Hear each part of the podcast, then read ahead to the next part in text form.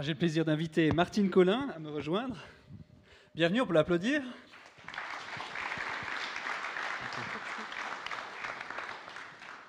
On va faire comme si on était dans ton salon, à discuter entre nous. On va essayer. en fait, j'ai vraiment l'honneur de pouvoir partager avec toi. Tu es pour, pour moi, pour nous, pour beaucoup en tout cas, une référence au niveau de la santé financière. Et puis j'ai envie de te poser un peu des questions qui vont certainement nous intéresser tous, aller plus loin.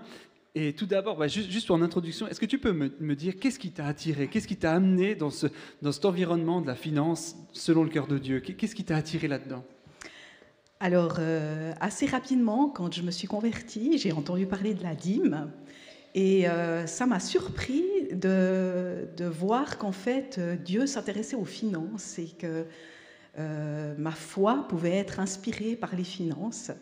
Et très vite, j'ai eu plein plein de questions du style euh, est-ce que, est que je peux mettre de l'argent de côté ou est-ce que je dois juste me contenter de ce que j'ai et tout donner le reste? Est-ce que euh, je peux investir Dans quoi Où Comment? Et si je donne à qui Quand Comment? Dans quelles circonstances? Enfin voilà, j'avais plein de questions. Et puis à l'époque, il n'y avait pas tellement de, de livres sur les finances. Donc euh, voilà, je, suis un peu restée avec mes questions. Et puis un jour, une amie m'a proposé d'aller à une conférence donnée par Earl Pitt. Je ne sais pas ceux d'entre vous qui le connaissent, c'est celui qui a écrit l'excellent livre Bien, richesse et argent. Et puis, euh, il venait donner une conférence dans une toute petite église dans le canton du Jura. Et puis, euh, j'ai dit, oui, oui, ok, super, on y va. J'y suis allée et c'était extraordinaire. Enfin, J'y serais restée la, nuit à l'écouter, tellement euh, cet enseignement sur les finances bibliques est, riche et, et, euh, va dans le détail. Enfin, je peux vous dire aujourd'hui, ça fait quoi 30 ans que je m'intéresse à ça, 20 ans plus particulièrement, mais euh, j'ai pas fini d'apprendre. J'ai vraiment pas fini d'apprendre et ça me passionne. Ça me passionne d'autant plus que c'est un sujet assez tabou, donc c'est encore plus intéressant. Voilà. Et puis, à la suite de cette conférence, euh, on nous a proposé un cours, le fameux cours finance euh, sur, sur 12 leçons. Et puis, euh, j'ai suivi ce cours, j'ai trouvé génial. Et, j'ai envie, j'avais envie d'en parler à tout le monde. Voilà. C'est comme ça que ça a commencé. Tu es ambassadrice de, de, ce cours. Et c'est beau de pouvoir partager. Et puis, du coup, est-ce que ça a débouché sur des choses concrètes après, dans, dans, cette idée de, de, développer des richesses, de développer selon le cœur de Dieu? Qu'est-ce que, Comment ça s'est concrétisé dans ta vie? Alors, si vous voulez, suis, je suis infirmière de formation, hein, mais j'ai toujours bien aimé euh, les maisons. Et euh, j'ai un jour lu un livre qui parlait de, de l'offrande. Et ce livre disait qu'on devait avoir un projet d'offrande. Et euh, je ne savais pas très bien ce que ça voulait dire. Moi, j'avais l'habitude de remplir des, des, bulletins de versement pour, pour voilà, les œuvres que j'aime bien. Mais c'était clairement pas ça. Donc euh, j'ai dit à, Dieu, ben, parle-moi, qu'est-ce, que je pourrais avoir comme projet d'offrande? Et puis euh, une nuit, pendant une nuit d'insomnie, j'avais l'impression que Dieu me disait, tu vois, la, remise qui est au fond de votre cour, j'aimerais bien que tu enlèves les outils, que tu la retapes, en fais une chambre, et puis tu en fais une petite chambre d'hôte, et le revenu de cette chambre, euh, tu me le donnes. Et c'est ce que j'ai fait avec l'accord de mon mari. Il est cool, mon mari, parce qu'il n'était pas aussi enthousiaste que moi au début. Et puis, euh, de fil en aiguille, ça a très vite très bien marché. Et puis, euh, un jour, j'ai dit à Pierre, euh, écoute, il nous faudrait un appartement, parce que les gens qui viennent dans cette chambre, ils ne peuvent pas rester à long terme, parce que elle est toute petite, il y a un lit, une table, une chaise, euh, il n'y a, pas de chauffage, enfin il y avait un petit poêle à bois. Euh, pour aller aux toilettes, il faut traverser la cour, il faut sortir, enfin bref, on ne pouvait pas cuisiner. j'ai dit, les gens qui aimeraient rester à plus long terme, il nous faudrait un appartement. Et euh, Pierre m'a dit OK, parce qu'il est cool. et puis le jour même ou le lendemain, enfin c'était très rapide, Ma mère est venue vers moi et m'a dit, euh, désespérée, Martine, euh, mon propriétaire veut vendre la maison où j'habite. Euh, il propose aux locataires éventuellement de racheter pour ceux qui seraient intéressés. Et puis voilà, elle était désespérée à l'idée de devoir déménager. Et j'ai dit, mais maman, c'est peut-être pour nous. Alors elle a fait des grands yeux parce qu'elle connaissait l'état de nos finances. Et puis, de fil en aiguille, on est devenu propriétaire de cette maison. Euh, c'est euh, plein de miracles qui nous ont amenés à ça. Ce serait trop long à raconter, mais voilà. Et puis on a eu cet immeuble, on en a acheté un deuxième. Et ce que je retiens de cette histoire-là, c'est que je suis partie du désir de vouloir euh, honorer Dieu, de, vouloir mieux le servir avec mes offrandes.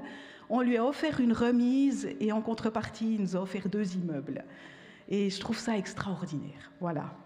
C'est génial parce qu'en fait, ça part pas.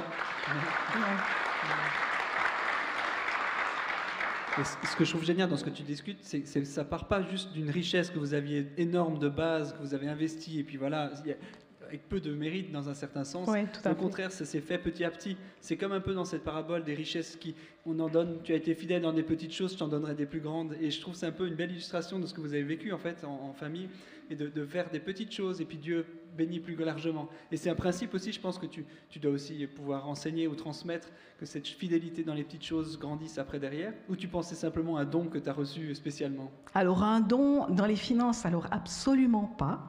Euh, je n'aime pas les chiffres, j'ai toujours été nulle en maths.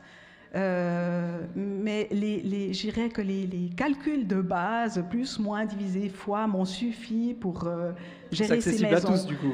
Et voilà, c'est ce que j'ai envie de dire, c'est vraiment accessible à n'importe qui. Et rien me prédestinait à, à me lancer dans l'immobilier. C'est à peine si je savais ce que c'était qu'une hypothèque. J'en sais pas beaucoup plus aujourd'hui d'ailleurs, mais ce que je sais me suffit. Voilà. Je qu'il y a des banquiers qui nous aident.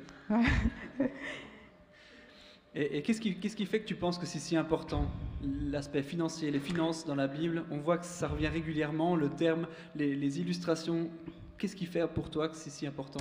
Alors, ben, ce que tu viens de dire, la Bible en parle abondamment, déjà dans l'Ancien Testament, et je trouve que dans le Nouveau Testament, euh, Jésus appuie encore plus sur le clou.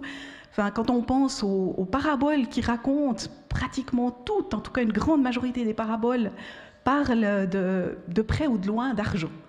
Et euh, on voit que pour Jésus, c'est une grande préoccupation, euh, notre gestion de l'argent, notre relation à l'argent. Et bien sûr, il, a, des paroles très très intéressantes quand il dit par exemple que, nul ne peut servir de maître. Euh, on ne peut pas servir Dieu et Mammon. Pourquoi Mammon Parce que je pense bien que c'est euh, celui qui est, qui est vraiment en concurrence dans notre cœur avec, euh, avec Dieu. Et le fait qu'ils disent aussi, là où est ton trésor, là est ton cœur. et que les richesses les, richesses qu'on doit accumuler, c'est les richesses du ciel. Voilà, enfin, il y, a, tellement de choses qui dit euh, que je pense que c'est vraiment très, très important. Et, le contexte dans lequel on vit, on voit bien que plus ça va de l'avant, plus euh, la puissance économique est, la puissance de ce monde. Donc, on est là, euh, il y a un enjeu énorme, et pour nous, chrétiens en particulier. Tu nous as parlé que la bénédiction, elle est venue aussi d'un acte de générosité que tu voulais exercer envers Dieu. Comment est-ce que tu vis comment, Quelle est ta conception de la générosité dans, dans, la Bible ou dans ta propre vie? Euh, J'avais dit pas de questions pièges, mais... Je pense que... Je pense que dans l'idéal, on devrait être prêt à tout donner. Voilà, c'est ça ma conception. Alors, il ne nous le demande pas à tous euh, de le faire concrètement, mais je pense que dans notre cœur, on doit se préparer à ça. Et je pense que c'est une énorme délivrance, une grande joie que de se dire, oui, je crois aujourd'hui, Seigneur, que je pourrais tout te donner. Il y a des jours où oui, il y a des jours où non. Euh, c'est une lutte constante, je pense. Et je pense que si on est riche, euh, on doit plus lâcher que si on est pauvre. Mais, euh, mais je pense que c'est là l'enjeu. Se dire, je ne dépends pas de mes finances, je dépends uniquement de toi, Seigneur. A des signes qu'on peut faire régulièrement pour s'encourager à se dire ça m'appartient pas, ça appartient à Dieu peut-être aussi. Et puis dans la fidélité régulière ou des, actes qu'on peut mettre, manifester dans ce sens aussi. Alors concrètement, pour moi, euh, évidemment, euh, pour moi c'est clair que de payer la dîme, c'est quelque chose de super important. Euh, je paye ma dîme par obéissance et parce que je suis convaincue que, que c'est l'antidote à la cupidité. Euh, et, pas seulement, je ne suis pas une femme de très grande foi. Et le fait de donner ma dîme, c'est un signe concret où je dis, bah, Seigneur, voilà, tu connais mes doutes, mes luttes, mais je crois suffisamment pour te donner ma dîme. Voilà. Puis après, euh, c'est une prise de position spirituelle, émotionnelle. Je pense que vraiment de donner euh, nous libère, nous libère de l'argent. Oui, J'en suis persuadé aussi, merci. Et pour conclure, pour, juste pour nous rendre un peu plus légers, est-ce que c'est bien d'être riche ou d'être pauvre selon la Bible? Alors, c'est une question un peu difficile. Je dirais que dans un monde idéal, je pense que Dieu nous voudrait tous riches, mais tous détachés de l'argent. C'est-à-dire riches pour bénir. Voilà. Après, euh, Jésus dit aussi qu'il est plus difficile à un riche de rentrer dans le royaume des cieux qu'à un chameau de passer par le trou d'une aiguille. Donc, je pense qu'il y a un problème quand même que, Jésus connaît. Et, euh, et, on reste humain. On reste humain. Donc, euh, euh, oui, je pense que dans l'idéal, ce serait bien d'être riche et d'aspirer à la richesse, mais pour autant qu'on ait une relation très saine à l'argent.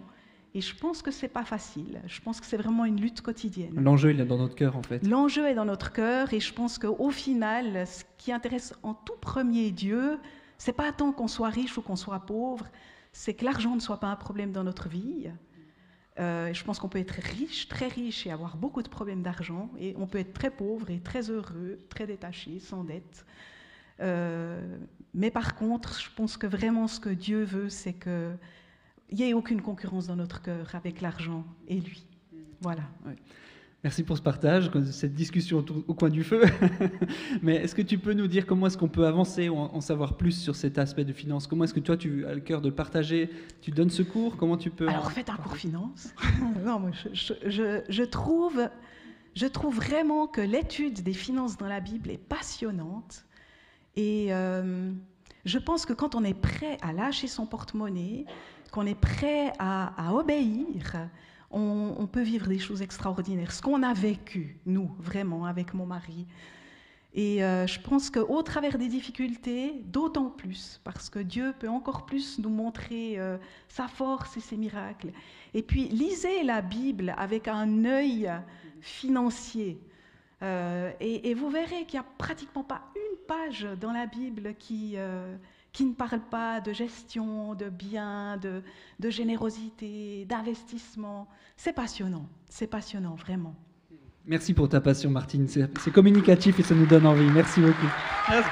Merci, Merci beaucoup.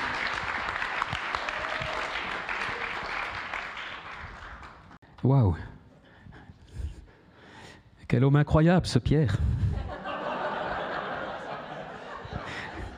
Quel homme de foi. Alors on est, on est dans ce thème, dans la suite, comme vous l'avez compris, sur ma santé financière. C'est le projet de Dieu pour nous. On a eu les vacances du 1er mars, donc on a un peu décalé. Ça nous permet à tous de rattraper. Et puis... Euh, même si vous ne suivez pas cette action, ce n'est pas un souci, le message va vous parler. J'aimerais dire que le message ce matin, sur cette question de la santé financière, en réalité, on entre dans une dimension surnaturelle. On pourrait parler du don de guérison, on pourrait parler de la prophétie, on serait dans la dimension du, surnaturel. En parlant d'argent, j'ai eu cette, comme cette illumination qu'on est en réalité dans une dimension du surnaturel de Dieu. Et vous allez voir pourquoi. Vous allez voir pourquoi Parce que tout simplement, comme on l'a déjà entendu par Martine, en réalité, oui, bien sûr, on a été éduqué à être généreux. Mais en réalité, si tu veux t'enrichir, la seule chose qu'il faudrait faire, c'est de ne pas être généreux, du point de vue mathématique. Et pourtant, toute la Bible renverse cette logique et nous fait entrer dans une logique du surnaturel de Dieu. Et si Dieu n'intervenait pas, cette logique n'aurait pas de sens. Si Dieu n'agissait pas, cette logique non matérialiste n'aurait pas de sens. Oui, bien sûr, on pourrait être généreux, on se dirait, bah, tiens, les gens nous aiment, alors un jour ils prendront soin de nous. Oui, jusque-là, oui. Mais ce que Dieu nous propose, c'est beaucoup plus. Et donc, ça relève d'une dimension du surnaturel de Dieu. Et on va voir simplement en quelques mots encore ce matin, avec quelques principes clés, que effectivement Dieu nous enseigne sur les finances. Maintenant, il ne le fait pas comme s'il nous donnait un manuel, les dix clés pour devenir riche, ou les dix clés pour ne pas sombrer dans la pauvreté, etc. Mais il le fait dans une relation avec lui, comme toute la Bible lorsqu'elle nous enseigne. D'accord? Alors le premier principe, il est tiré de Romains 11, verset 36. Romains 11, verset 36. C'est de lui, par lui et pour lui que sont toutes choses. C'est lui qui pourvoit, à lui la gloire dans tous les siècles. Amen. On n'a pas toujours exactement la même version, vous verrez, il y a des fois des petites différences, c'est pas grave. Mais c'est de lui et pour lui que sont toutes choses. C'est par lui et pour lui. Deuxièmement, Deutéronome 8, 17, là ça devient plus concret. Le Seigneur dit, fais bien attention à ne pas dire dans ton cœur, c'est ma force et la puissance de ma main qui m'ont permis d'acquérir ces richesses. Souviens-toi de l'Éternel. Amen. Souviens-toi de l'Éternel ton Dieu, car c'est lui qui te donnera de la force pour, alors là je la force pour les acquérir afin de confirmer, comme il le fait aujourd'hui, son alliance avec toi. Nous sommes un peuple travailleur. Et c'est certainement une bonne chose. On sait que le sens du travail que nous avons développé en Suisse, en Occident généralement, particulièrement en Suisse, en Allemagne peut-être aussi, on sait que c'est directement lié à la réforme, il y a cinq siècles, à la réforme, au retour à la parole de Dieu, avec des enseignements qui ont valorisé le travail. Pourtant, premier avertissement ce matin, enseignement, ne pense pas que si tu es devenu riche, que si tu as un salaire conséquent, c'est grâce à toi. N'oublie jamais devant Dieu que c'est grâce à lui. C'est lui qui t'a donné la santé, les compétences et les circonstances. Amen. Ça ne veut pas dire que on doit sombrer dans la paresse. Je ne suis pas en train de dire cela.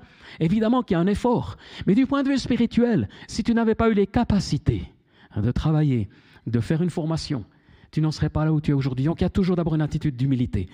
Parce que Dieu, en fait, souhaite que tu crées des biens, des richesses. Mais tout vient de lui. Vous savez, le riche, c'est toujours quelqu'un d'autre. Je suis frappé de rencontrer des gens qui sont passablement riches à mes yeux, mais ils n'ont pas du tout l'impression d'être riches, ils ont toujours l'impression que d'autres sont riches. En fait, on pourrait définir qu'être riche, c'est simplement avoir plus que le nécessaire. Être riche, c'est avoir plus que ce que j'ai déjà. À l'inverse, c'est ce qu'on dira nous. Bon, je répète, pour être clair. On pourrait dire que être riche, c'est avoir plus que l'indispensable, le, nécessaire. Et probablement qu'ici, 90%, on est riche de ce point de vue-là. On a tous un peu plus ou beaucoup plus que l'indispensable. C'est vrai, Régis? C'est vrai. Merci.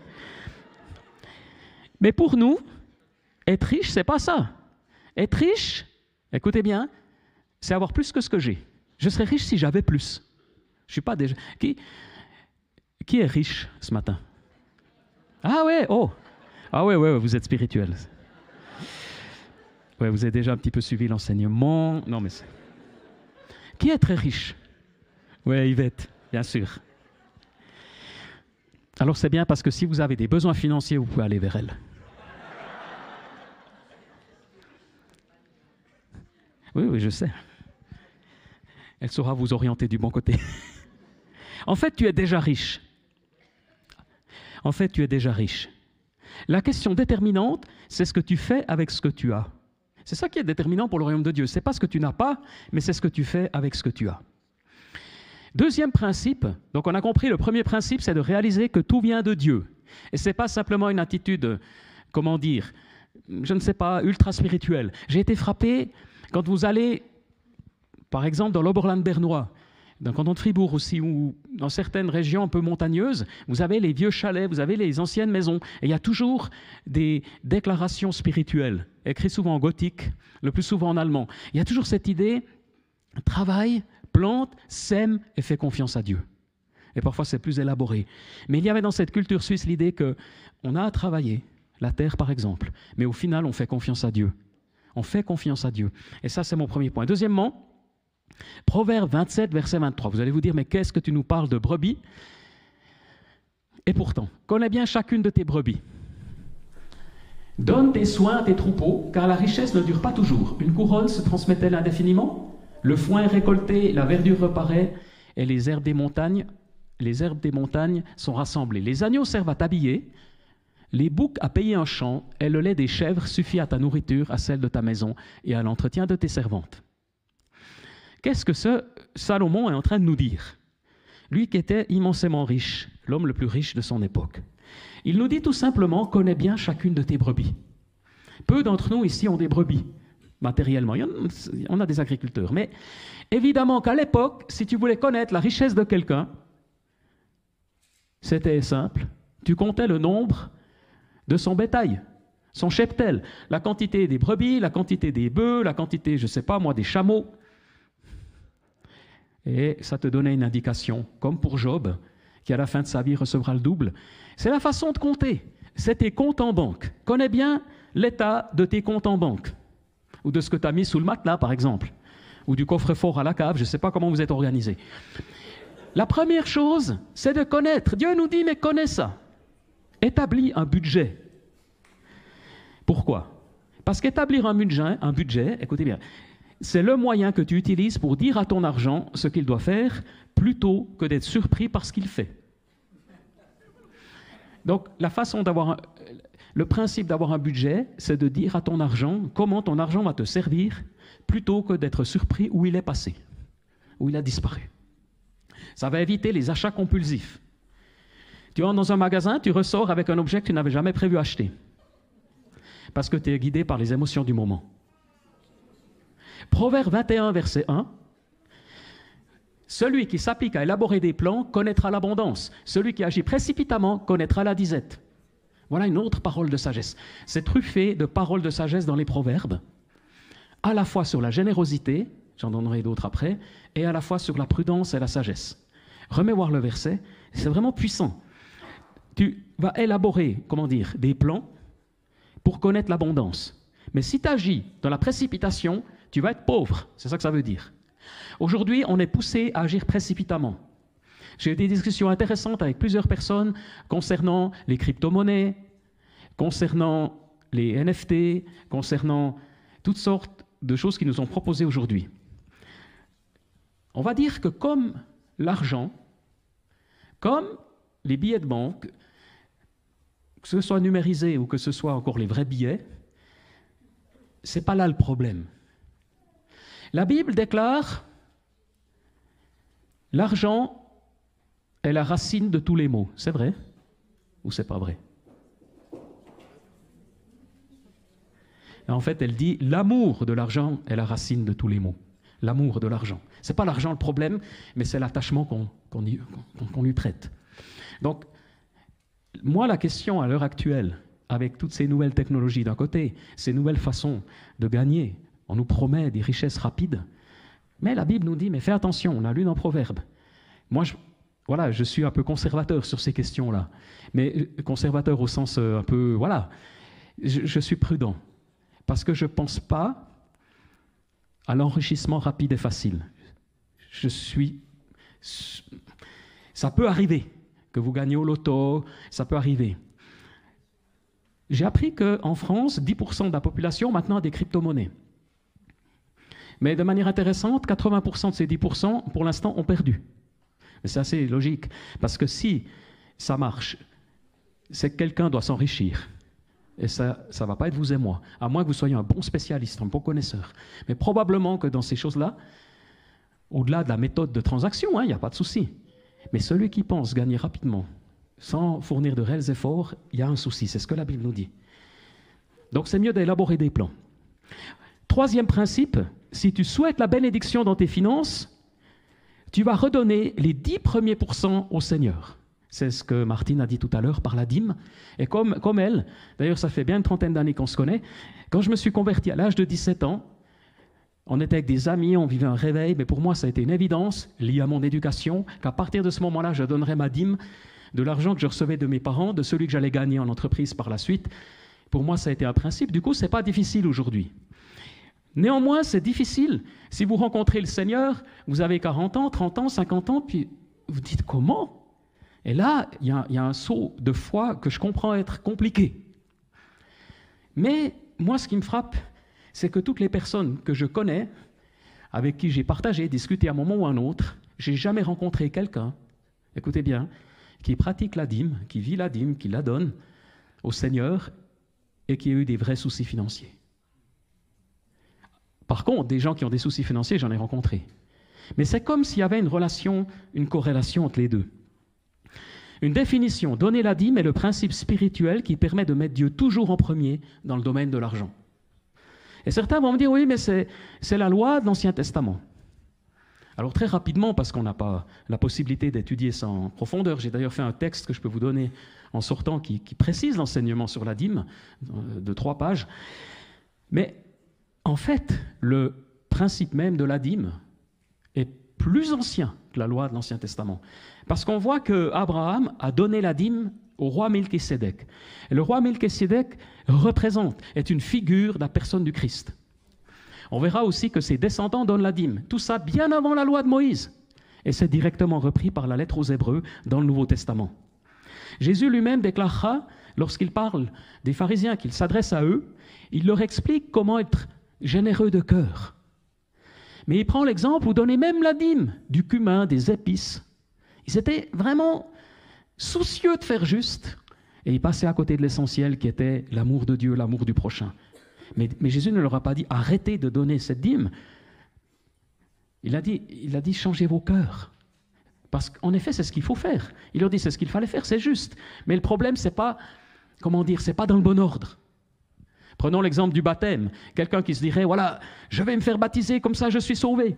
Tout le monde lui dirait, mais attends, le salut, il est par la foi, le salut, il est en Jésus-Christ. Mais le baptême fait partie du salut. Fais-toi baptiser, passe par les eaux du baptême. Mais ce n'est pas le baptême qui te sauve. Ce n'est pas la dîme qui va te rendre riche. Ce n'est pas la dîme qui va te sortir des, des ennuis financiers. Par contre, c'est un acte de foi, comme on l'a entendu. En fait, ce que j'ai réalisé dans ma vie, et tout ce que je dis là, c'est lié à l'expérience personnelle, mais la première chose, c'est que lorsqu'on donne la dîme, les 10% qui reviennent au Seigneur comme une priorité, ce sont les prémices. Et comme l'a dit Martine, c'est un acte de foi. Avant même d'être un acte d'obéissance, pour moi, c'est un acte de foi. C'est un signe que je ne dépendrai pas du contexte matériel d'aujourd'hui. Et par la dîme, je montre ma reconnaissance, ma gratitude, ma confiance, mes priorités dans la foi. Le premier milliardaire des États-Unis, c'était John Rockefeller. Et j'ai reparcouru son histoire. Rockefeller, probablement, euh, tout le monde a déjà entendu ce nom de famille. Mais en fait, cet homme, qui est devenu un mania de l'industrie pétrolière, il a vécu de 1839 à 1937, donc ça date, il a été l'homme largement considéré comme le plus riche de tous les temps aux États-Unis si on euh, convertissait les sommes qu'il avait à l'époque en monnaie d'aujourd'hui. Et voici ce qu'il déclare. Il était lui-même chrétien d'une église baptiste, et il dit, oui, je donne la dîme, et je voudrais vous dire comment tout ça s'est produit. J'ai dû commencer à travailler en tant que petit garçon pour aider à subvenir aux besoins de ma mère. Mon premier salaire s'élevait à 1,50$ par semaine. La première semaine, après que je sois allé travailler, j'ai apporté les 1,50$ chez ma maman. Elle a tenu l'argent sur ses genoux et m'a expliqué qu'elle serait heureuse si j'en donnais un dixième au Seigneur. Je l'ai fait. Et depuis cette semaine jusqu'à aujourd'hui, j'ai payé la dîme de chaque dollar que Dieu m'a confié. Et je veux dire, si je n'avais pas donné la dîme du premier dollar que j'ai gagné, je n'aurais pas donné la dîme du premier million de dollars que j'ai gagné. Dites à vos lecteurs de former les enfants à la dîme et ils grandiront pour devenir de fidèles attendants du Seigneur. Mais il a donné énormément d'argent, bien sûr beaucoup plus que la dîme par la suite, notamment aux missions chrétiennes. Donc voilà l'origine de cet homme, Rockefeller par exemple. En fait, je dirais encore sur ce point, dans la mesure où nous ne sommes pas sous la loi, ça c'est vrai, la dîme n'est pas une contrainte. Mais par contre, elle est un principe spirituel de croissance et de bénédiction. De la même manière que lire la Bible quotidiennement n'est pas un commandement, mais une source de bénédiction. Vous êtes d'accord avec moi? Le fait de prier tous les jours, de chercher Dieu, ça fait partie de, de fondements de nos vies. Et dans Malachie, le Seigneur nous interpelle et nous dit, mais mets-moi à l'épreuve. Alors j'aimerais vous encourager ce matin. J'ai réfléchi et je me suis dit, mais c'est pas toujours facile pour un pasteur de parler de cette question. Se dire, ouais, mais tu es concerné directement parce que si les gens donnent la dîme, bah, tu auras plus. Si les gens bah, non, je peux vous détromper. Je suis actuellement salarié à 80%. Si j'étais à 100%, j'aurais environ euh, 7, 7 7500 francs de salaire. Mais si vous commencez à donner la dîme, ça ne va rien changer. La seule chose que ça va faire si vous la donnez ici à l'Église, c'est qu'on pourra avoir d'autres ministères qui se lèvent. On pourra entrer dans d'autres projets que donne le Seigneur. Pourquoi je vous dis en grosso modo mon salaire? Parce que c'est un, sujet tabou en Suisse que j'aimerais casser. Vous n'avez pas besoin, vous, de jouer le même jeu, mais pourquoi ça devrait être tabou? Pourquoi c'est aussi secret? On va. Si je pose la question à Régis, tu habites où? À la Chaux-de-Fonds, à quelle adresse? Avenue Léopold Robert. Avenue Léopold Robert, à quel numéro? Oui, il sait plus. Bon, enfin. Mais ce n'est pas un secret. Mais si je te posais la question, mais je vais pas le faire, j'aimerais pas te mettre mal à l'aise ni personne, ton salaire s'élève à combien? Alors, ceux qui ont des grands salaires, ils disent souvent, écoute, franchement, je sais pas. Alors, ça, c'est la bonne astuce. Mais on n'aime pas le dire. Les seuls qui osent le dire, c'est les retraités. Parce qu'ils ont, ils ont moins qu'avant, donc ils sont tout conscients.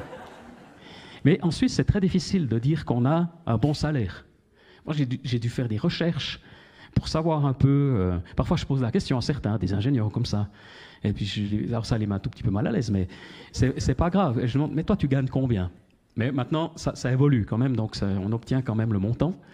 Pourquoi je fais ça? Parce que je me dis, mais ce n'est pas juste que ce soit un sujet tabou. Et ça permet aussi de se situer et de réaliser que nous sommes tous, probablement ici, à 90%, riches ou relativement riches et aisés. Pourquoi je vous dis ça? Parce que dans l'époque de l'histoire humaine, c'est une, fenêtre relativement petite durant laquelle vous pouvez travailler 42 heures et subvenir aux besoins de votre famille. Puis vous direz, oui, mais bon, ça suffit pas, mon épouse travaille à mi-temps. Mais en général, quand on fait ça, on a deux voitures. On a encore bien des belles vacances. Mais théoriquement, et c'est très bien, ou vice-versa. Certains diront peut-être non parce que c'est une situation compliquée, ça je reconnais. Mais globalement, globalement, avec 42 heures de travail, on vit. Mais c'est unique dans l'histoire humaine. C'est pour ça que je dis qu'on est dans une certaine manière bénéficiaire, privilégié. Et vous avez des enfants, des adolescents, et pour compléter, vous les envoyez travailler au noir, dans un sous-sol. Non. Non, ce n'est pas indispensable. Il peut faire des études, il y a des solutions. Et puis vous avez. Donc, les temps ont changé. Et ça, c'est une grâce du Seigneur.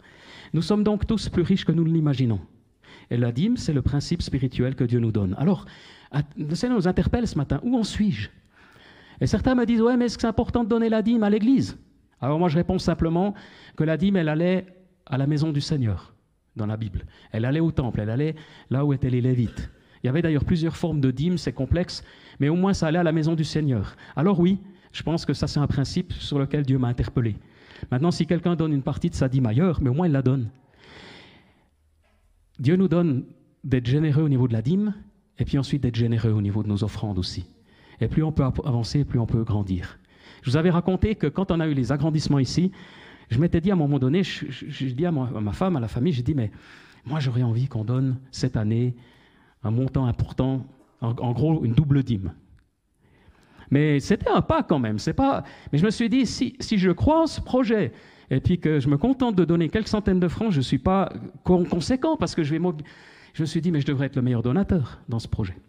Alors on a fait le pas et je peux vous dire qu'à la fin de l'année, quand on a mesuré, je me suis rendu compte que par une voiture qu'on avait reçue, par 1000 francs ici que ma sœur nous avait, Rebecca nous avait donné, tu te rappelles, je sais pas. Non, faut pas le dire, mais je le dis parce que ça, parce que c'était surprenant, parce que tu l'avais reçu du Seigneur, c'est pas le, on s'en fiche du montant, mais on avait, on avait, et puis après, alors ça n'était jamais arrivé en 25 ans, D'accord, me dit, ouais, j'ai eu ça à cœur. À la fin, on n'avait perdu aucun franc. Et au contraire, un cœur libre. Dieu donne une multiplication. Alors, ce n'est pas qu'on a reçu 100 000, mais on n'en aurait pas eu besoin non plus. Certains vous disent dans les livres américains, voilà, j'ai donné 10 euh, 000 et Dieu m'a donné un avion. Alors, c'est très bien. Moi, j'aurais. Mon exemple, il est de quelqu'un qui est déjà au niveau planétaire, riche et aisé. Je n'ai pas besoin d'avoir 100 000 de plus, c'est pas ça. Mais simplement, ça m'a touché de, me dire, ces actes de foi que Dieu nous permet de vivre, Dieu les honore et Dieu les bénit. Alors oui, on va, on va être généreux et continuer. La, générosité, les offrandes sont aussi mentionnées dans la Bible, et c'est ce que notre cœur, nous, nous, comment dire, être généreux, c'est une autre manière d'être riche. C'est le coup de cœur. C'est le coup de cœur. C'est pas ce qui revient à la maison du Seigneur, mais c'est le soutien aux œuvres chrétiennes, aux missions, aux œuvres humanitaires. C'est le soutien avec sagesse peut-être à des mendiants, à des gens déshérités, à des situations où Dieu nous permet aussi de, comment dire, de contribuer, de contribuer. Et à ce propos, il y a un verset qui m'a, bien, interpellé et qui va vous encourager aussi. C'est 1 Timothée 6, verset 17. C'est tout à la fin pour l'affichage. 1 Timothée 6, verset 17. Écoutez bien. Ô riches, aux membres du centre de vie. Ordonne de ne pas être orgueilleux et de ne pas mettre leur espérance dans, les richesses incertaines, mais dans le Dieu vivant qui nous donne tout avec... On va s'arrêter là. Qui nous donne tout avec abondance pour que nous en jouissions. Et là, on a une vérité biblique. Il n'y a pas de honte à être riche. Peut-être certains parmi nous sont bien plus riches qu'on l'imaginerait. Il n'y a pas de honte. Si Dieu t'a béni, Dieu t'a donné beaucoup pour en jouir. Et après, la suite du texte, elle nous dit comment vous comporter. Ordonne-leur, donc à ces personnes riches, de faire le bien, premièrement. Deuxièmement, d'être riches en belles œuvres. Quand tu parlé des belles œuvres, c'est toujours la générosité. De se montrer généreux, prêt à partager. Ils s'assureront ainsi en guise de trésor de bonne fondation pour l'avenir, afin de saisir la vie éternelle. Et donc, euh, tout, tout, tout, tout, est là, de nous donner, Dieu nous donne avec abondance parce qu'il nous rend gestionnaires et nous permet de bénir d'autres personnes. Et comme le disait Martin, je suis persuadé, plus on va donner, plus Dieu va nous confier des, des, richesses plus importantes qui nous permettront de bénir d'autres encore. Encore un petit point, est-ce qu'il est juste d'investir dans l'avenir, c'est-à-dire épargner? Est-ce qu'il est juste d'épargner ou est-ce que c'est un manque de foi? Je pense que c'est John Wesley qui disait Donne 10% épargne 10%, et puis il y avait encore 10 autres pourcents, mais je ne sais plus ce qu'il faisait avec. Enfin, il y avait 30%.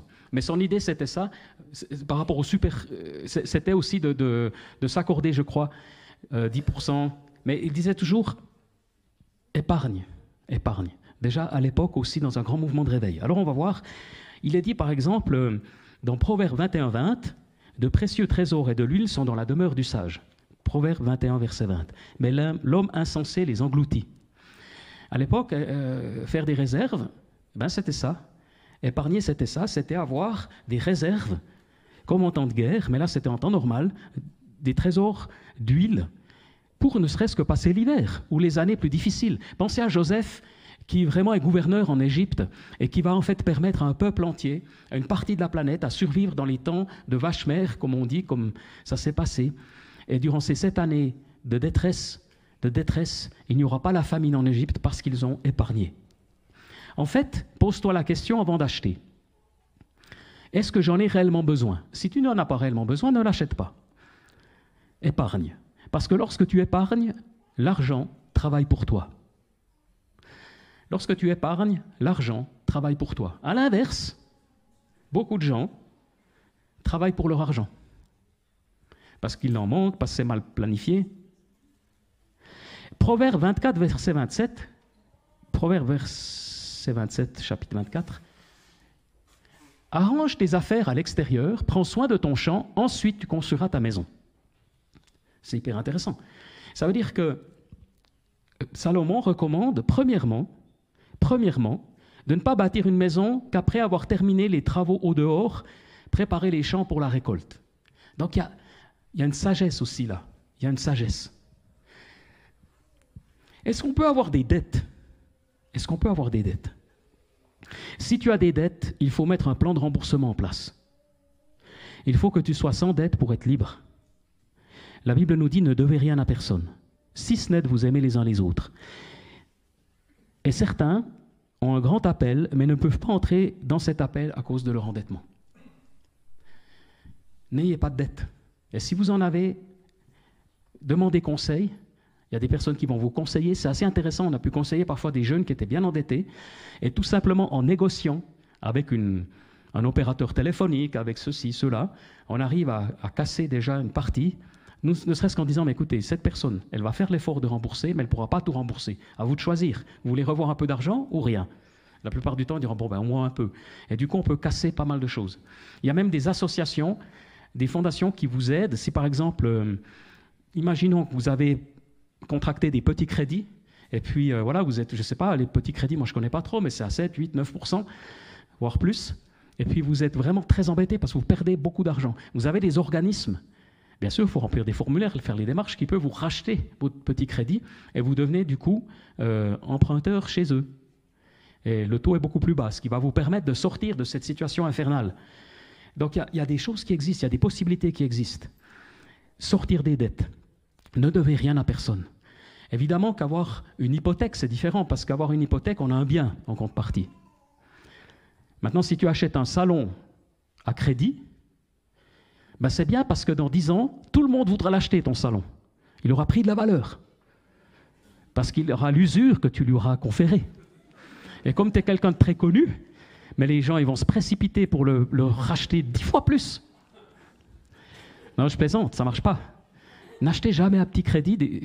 En fait, on ne devrait jamais s'accorder quelque chose au-delà de nos moyens. Je ne sais pas si j'ai été éduqué comme ça, mais j'ai ça en moi. C'est comme ça. Je ne vais pas dépenser si je n'ai pas. Ça, c'est un principe. L'apôtre Paul disait Faites comme moi et vous serez heureux. Ben, faites comme moi, je promets, vous, je ne suis pas Paul, mais sur cette question-là, euh, n'achetez pas des choses. Encore une fois, l'investissement pour un bien immobilier, un agriculteur qui achète une machine agricole, c'est différent parce qu'il aura un retour sur investissement. Je ne parle pas de ça. Là, c'est normal. Mais quand on achète un canapé, quand on achète, je ne sais pas, même une voiture, ça peut être délicat. Moi, j'ai remarqué que les voitures, à quelques exceptions, près, elles perdent de la valeur. Voilà, il faut vraiment la garder 30 ans, être tombé sur le bon modèle, puis peut-être il y a un marché des, des Oldsmobile, des, puis ça va remonter. Mais, mais bon, euh, voilà. Donc, euh, non, il faut sortir des dettes. Apprendre à bien gérer, à bien gérer les biens que Dieu nous confie. J'arrive gentiment vers la fin.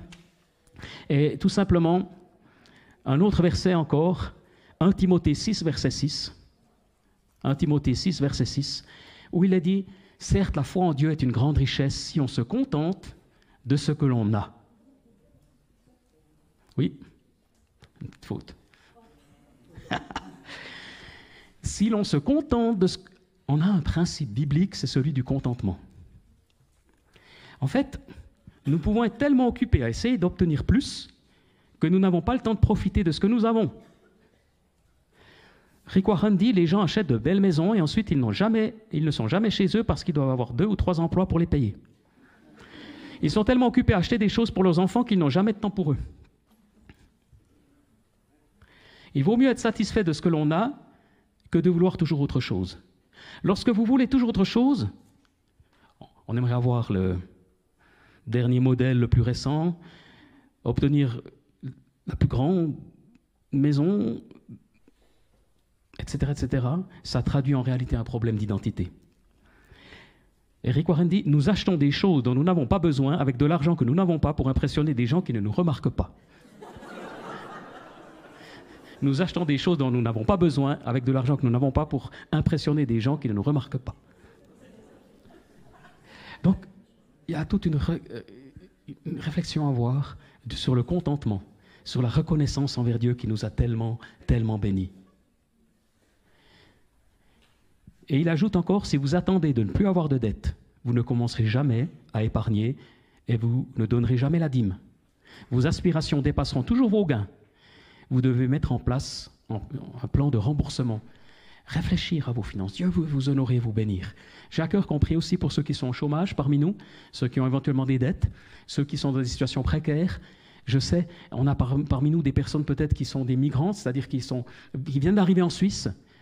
On a toutes sortes de situations. Et nous voulons être une Église généreuse. Nous voulons être un peuple généreux. Et nous voulons continuer dans cette générosité que Dieu nous donne. Je ne suis pas en train de dire que c'est facile pour tout le monde, mais on donne ce matin simplement des principes de bénédiction. Alors je, termine en les résumant, les quelques principes qui ont été donnés. Évidemment, vous pourrez aussi les retrouver euh, sur le site internet lorsqu'on on a le résumé que Nicole nous fait. Premièrement, on a dit ce matin, faites confiance à Dieu comme votre source. Deuxièmement, avoir une bonne gestion, avoir des comptes, un budget. Troisièmement, redonner les dix premiers pourcents à Dieu. Quatrièmement, épargner, c'est juste. Épargner une partie, c'est pas faux. Cinquièmement, vous devez mettre en place un plan de remboursement si vous avez des dettes. Sixièmement, apprenez à être généreux. Et puis septièmement, apprenez à apprécier ce que vous avez. Et Dieu va vous faire entrer dans cette dimension surnaturelle. Vous allez voir des, je le, sens vraiment spirituellement, des grands miracles. Parce que plus on fait des pas de foi, plus on entre dans des dimensions nouvelles dans le domaine des finances, plus on touche à l'essentiel qui est en nous, notre confiance, nos craintes, nos peurs de l'avenir, et on est libéré, et on entre dans des dimensions plus grandes, et beaucoup d'autres choses ne font plus peur. Je sais que beaucoup l'ont expérimenté. Seigneur, je te remercie parce que tu es là ce matin. Je te remercie parce que tu nous bénis abondamment, les uns les autres. Et j'aimerais te prier maintenant brièvement pour tous ceux et celles parmi nous qui ont des défis. Je te prie pour ceux qui ont beaucoup d'argent, qui ne savent pas quoi faire avec. Ça existe peut-être, mais je te prie surtout pour ceux qui ont trop peu, pour qui c'est difficile. Je te prie vraiment d'orienter les choses dans l'avenir et de l'accorder ta paix, ta grâce, des solutions, des petites pistes qui vont aider, mais autour d'eux de bons conseillers, des personnes sages qui pourront bien les aider. Thank you.